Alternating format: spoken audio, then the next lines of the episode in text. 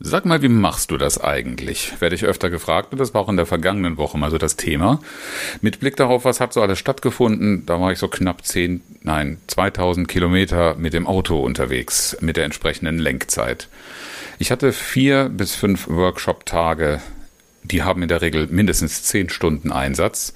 So ganz nebenbei muss ich noch die Akquise von Aufträgen am Leben halten, Konzeptionen für Folgeaufträge liefern und bearbeiten. Naja, und dann sind da auch noch so schöne Sachen wie die ganze Regelkommunikation, meine E-Mails abarbeiten. Die Buchhaltung kann ich auch nicht ein Jahr lang liegen lassen, mich um Ablage kümmern und, und, und. Ja, und darum soll es in dieser Episode gehen, wie ich mein hohes Arbeitspensum mit Leichtigkeit bewältige. Viel Spaß! Herzlich willkommen zu Trainer Talk, dem Podcast für alle, die souverän und erfolgreich als Trainer und Coach werden wollen. Ich bin Oliver Bayer und entwickle Führungskultur und Teamarbeit in Unternehmen. In diesem Podcast findest du Tipps, Denkanstöße, Einblicke in meine Arbeitsweise und hoffentlich ganz viel Inspiration für deine Entwicklung als Trainer und Coach. Selbstmanagement für Trainer habe ich ganz provokativ vielleicht sogar in den Titel reingeschrieben, weil Trainer sind ja diejenigen, die so viel über Selbstmanagement erzählen. Zeit- und Selbstmanagement gehörte tatsächlich auch so zu den Themen, die ich mir bei Beginn meiner Selbstständigkeit auf, die, auf das Programm geschrieben habe, weil ich äh, dachte, dass ich so tolle Ideen dazu hätte. Und dann kommt das auch immer wieder mal in den in Gesprächen mit Teilnehmern, mit Kunden zur Sprache. Und eine solche Situation hatten wir Anfang letzten Jahres. Ich bin in das Jahr 2020 gestartet, noch vor dieser ganzen Ausnahmesituation mit der Pandemie und hatte meinen ersten Workshop zwei Tage mit einem Leitungskreis in Bad Schandau in der schönen sächsischen Schweiz. Bisschen abgelegen, vor allen Dingen mit Blick auf, was die darauffolgenden beiden Tage hatten, nämlich da ein Führungskräftetraining in Villach am Ossiacher See. Und ich hatte tatsächlich nur die ganz normale Zeit zwischen dem Ende des Vortagesworkshops und dem normalen Beginn und Anfang. Das heißt, ich bin um 18 Uhr von dem einen Veranstaltungsort los, bin irgendwann nachts um halb eins eins angekommen und morgens um 8 Uhr habe ich im Seminarraum gestanden und wieder alles vorbereitet. Und die Gruppe wusste das wohl vorher auch, äh, weil wir da uns nicht zum ersten Mal gesehen haben und war sehr gespannt, wie ich wohl diese Situation meistern werde. Und dann bekam ich das Feedback aus der Runde, keine Ahnung, wie du das machst. Ich bin Leistungssportler, ich habe da schon auch eine Vorstellung von Fitness, aber das würde ich nicht auf die Reihe bringen. Das ist so vielleicht eines der Geheimnisse. Ich habe mich selbst damit beschäftigt, weil ich nicht so selbstbewusst sagen würde, das mache ich dauernd und ohne mit der Wimper zu zucken. Aber auch in der letzten Woche hatte ich eine vergleichbare Situation. Ich bin Montagmorgen mit einem Online-Seminar in den Tag gestartet. Ich habe den Nachmittag mit einer Auftragsklärung, mit der Vorbereitung eines Lives auf Xing äh, noch, noch äh, ähm, gefüllt und dann habe ich den Abend damit verbracht, für die Folgetage Flipcharts vorzubereiten. Abends um 11 Uhr ins Bett und morgens um halb sechs aufgestanden, damit ich um 8 Uhr vor Ort in der Oberpfalz für einen Leitungsworkshop fit auf der Matte stehe.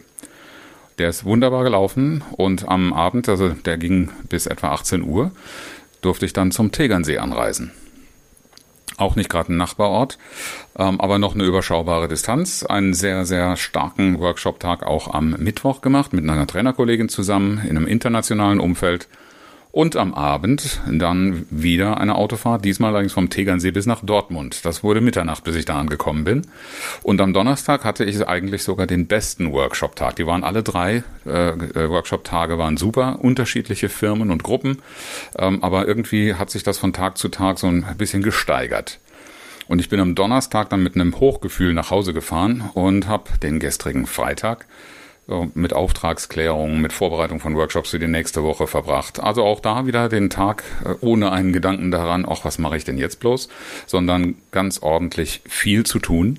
Und ähm, ja, es bleibt auch noch viel zu tun. Ein hoher Workload. Und so mancher stellt sich dabei die Frage, und ganz ehrlich, äh, auch ich habe diese Momente ab und zu, wie schafft man das alles?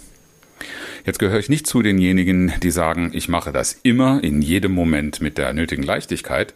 Aber in dieser Episode soll es darum gehen, wie finde ich dann die Leichtigkeit zurück, wenn du diesen Workload vielleicht irgendwann mal als eine Welle siehst, die über dir zusammenkrachen könnte. Da ist so ein Bild, was ich aus einem der Workshops auch mitgenommen habe, weil es ein Teilnehmer sich auch wieder gegriffen hat, eine Welle zu surfen. Das heißt, durchaus anzuerkennen, da ist viel zu tun. Das ist eine anspruchsvolle Ausgangslage. Und meine Aufgabe ist jetzt nicht, die Höhe der Welle zu beschreiben und davor Angst zu haben, wie sie über mir zusammenschlägt, sondern zu lernen, wie ich mit einem Board ganz elegant diese Welle nutze, um eine gute Bewegung und meinen Spaß dabei zu haben.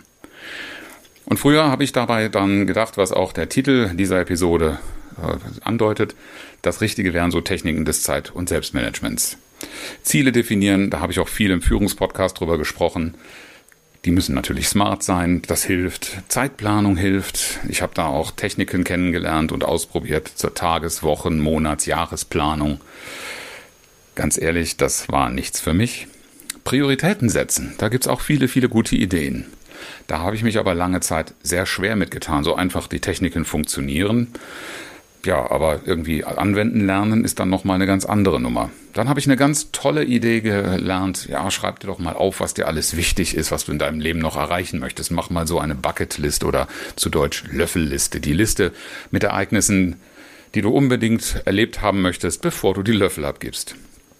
Ja, und ähm, was ich selber auch immer wieder empfehle, was mir aber auch nicht immer gleichermaßen hilfreich war früher, sind Strategie-Meetings mit sich selbst machen. So in der Regelmäßigkeit mal über Dinge nachdenken. Ja, und das habe ich dann früher gemacht, indem ich an meine Methoden, die ich zum Beispiel gerade aufgelistet habe, wieder ausprobiert habe. Ähm, ich will die nicht dissen. Diese Methoden sind durchaus wertig, aber sie sind wie Werkzeuge für jemanden, der das Handwerk nicht versteht oder das Gewerk. Stell dir vor, du willst einen Computer zusammenbauen, dann nützt dir das einfach nichts, dass du einen Rollgabelschlüssel ganz elegant bewegen und äh, nutzen kannst und genau weißt, wozu der gut ist, weil der in dem Zusammenhang überhaupt keine Bedeutung hat. Deshalb meine vier Strategien, wie ich mein Arbeitspensum mit Leichtigkeit bewältige oder auch in die Leichtigkeit wieder zurückfinde, wenn es mal gerade sich nicht so anfühlt. Strategie Nummer eins ist Achtsamkeit habe ich gleich ganz zu Beginn meiner eigenen Trainertätigkeit auch als Seminarthema entdeckt.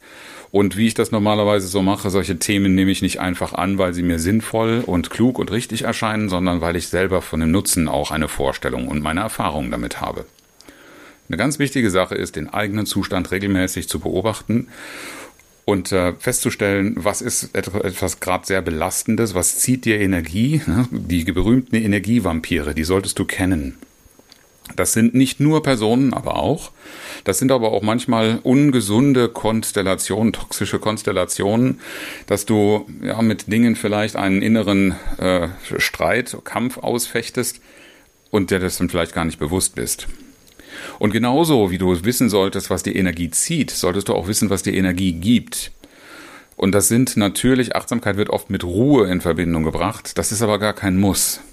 Achtsamkeit heißt einfach nur, bekomme mit, was da passiert. Und das habe ich die letzte Woche wieder so schön erleben dürfen. Und das ist auch die Antwort auf die Frage des Kollegen in Villach vor fast zwei Jahren gewesen. Wie machst du das? Na, das ist ganz einfach ich powere mich nicht aus wie ein Spitzensportler in seinem Leistungswettbewerb, sondern ich ziehe Energie. Das ist also in der Zeit zu performen, was jemand anders bei mir vielleicht als einen sehr anstrengenden Job sich vorstellt oder glaubt beobachten zu können, ist etwas, da gehe ich abends mit Energie raus. Weil am Donnerstagabend haben sich liebe Menschen um mich auch gesorgt, bist du denn überhaupt in der Lage, jetzt von Dortmund wieder nach Hause zu fahren? Ja, das war überhaupt gar kein Thema. Ich hatte für eine vierstündige Autofahrt eine tolle Energie und äh, habe in der Zwischenzeit auch viele schöne Dinge gemacht. Während der Autofahrt höre ich ganz gerne immer Podcasts oder auch mal die Musik in der Lautstärke, wie sie mir gefällt. Natürlich nicht in geschlossenen Ortschaften. Das sind Dinge, da kann ich einfach sagen, ich komme von so einer Woche zurück und ich brauche das Wochenende nicht, um meine Erschöpfung zu überwinden, sondern das ist so wie so ein selbstaufladender Teddybär, der da die ganze Zeit läuft. Ja, damit das aber funktioniert, also was liefert Energie, ist ganz, ganz hilfreich die zweite Strategie, die ich dir ganz ans Herz lege und die ich beobachte, dass sie oft überhaupt gar keine Beachtung findet, nämlich deine Selbstklärung. Was ist wirklich wichtig für mich? Das ist eine Frage, die habe ich mir früher ja gar nicht so bewusst gestellt, weil die natürlich nah an sowas geht wie, was ist der Sinn oder der Zweck meines Lebens? Und ich hatte lange Zeit vor dieser Frage echt Angst, weil ich keine Klarheit dafür, darüber hatte, was zählt wirklich. Und wenn man sowas wie Eisenhower Prioritäten nimmt, da gibt es ja die Unterscheidung zwischen dringend und wichtig. Ja, dringend ist einfach definiert durch einen Kalender, aber wichtig, was ist da der Maßstab? Da erlebe ich gleichermaßen Führungskräfte wie auch Teams und ich habe das selber so äh, erlebt. Gar keine Klarheit. Bring mal schnell auf den Punkt 1, 2, 3, was für dich übergeordnet wichtig ist und wonach du dich jederzeit auch immer wieder orientierst und auch dran messen lässt. Und das ist etwas, was ich für mich inzwischen ganz gut benennen kann. Das habe ich auch gelernt äh, durch Online-Marketing, durch, durch Social Media und durch sehr, sehr viele Selbstreflexionsprozesse. Und dann musst du daraus natürlich ableiten, das darf nicht nur äh, ganz abstrakt sein, irgendwelche Wertekonstellationen, sondern wie lebe ich das? Wie lebe ich das in der Arbeit? Wie lebe ich das in der Freizeit? Wie lebe ich das mit Familie und Freunden? Das ist bei mir inzwischen etwas geworden, was in allen Bereichen gleich funktioniert. Und damit habe ich auch eigentlich keinen Qualitätsunterschied mehr zwischen einem Privatleben und einem Berufsleben, wenn das in den entsprechenden Bahnen läuft. Und da, wo das nicht so läuft, da habe ich immer wieder Anlass darüber nachzudenken, was musst du daran verändern. Was mich inzwischen dazu bringt, dass ich bei manchen Aufträgen, die nicht kommen oder die ja, nicht so richtig erscheinen, auch gar nicht unglücklich bin, dass es so ist, sondern die passen auch einfach nicht zu mir.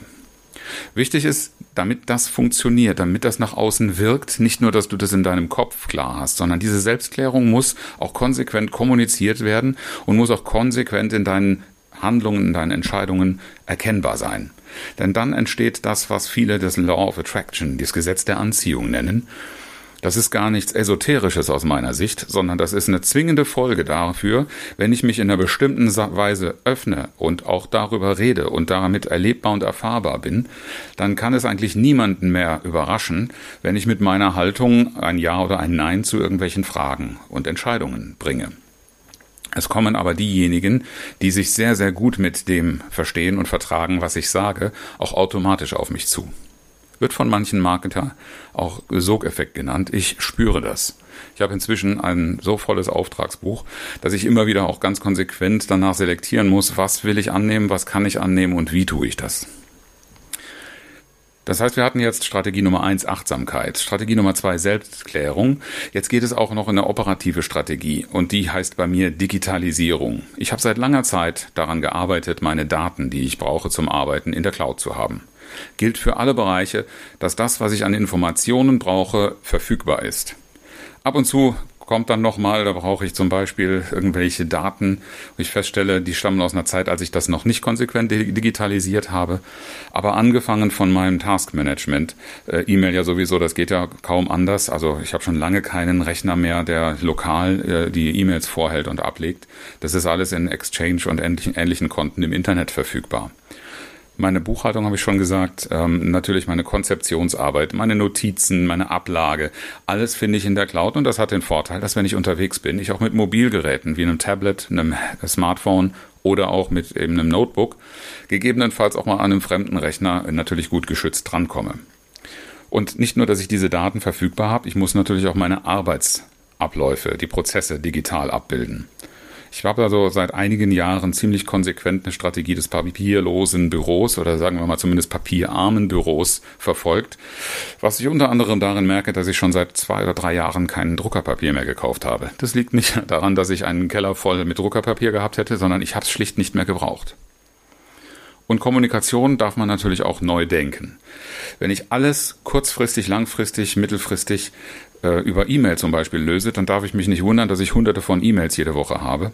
Das versuche ich deutlich äh, in meinen Prozessen, die ich organisiere, darunter zu fahren, dass ich entweder über Messenger kommuniziere, ähm, auch ganz gezielt, wo der schnelle, kurze, der dynamische Austausch erforderlich ist oder wo es mal um eine ausführlichere Dokumentation geht und auch so Techniken wie Messenger-Kommunikation und andere Tools. Ähm, mein Taskmanager ist also auch ein kollaboratives Tool. Ich arbeite mit Meistertask ganz wichtig, die Dinge zu nutzen und auch Transparenz herzustellen zwischen den Partnern, die zusammenarbeiten.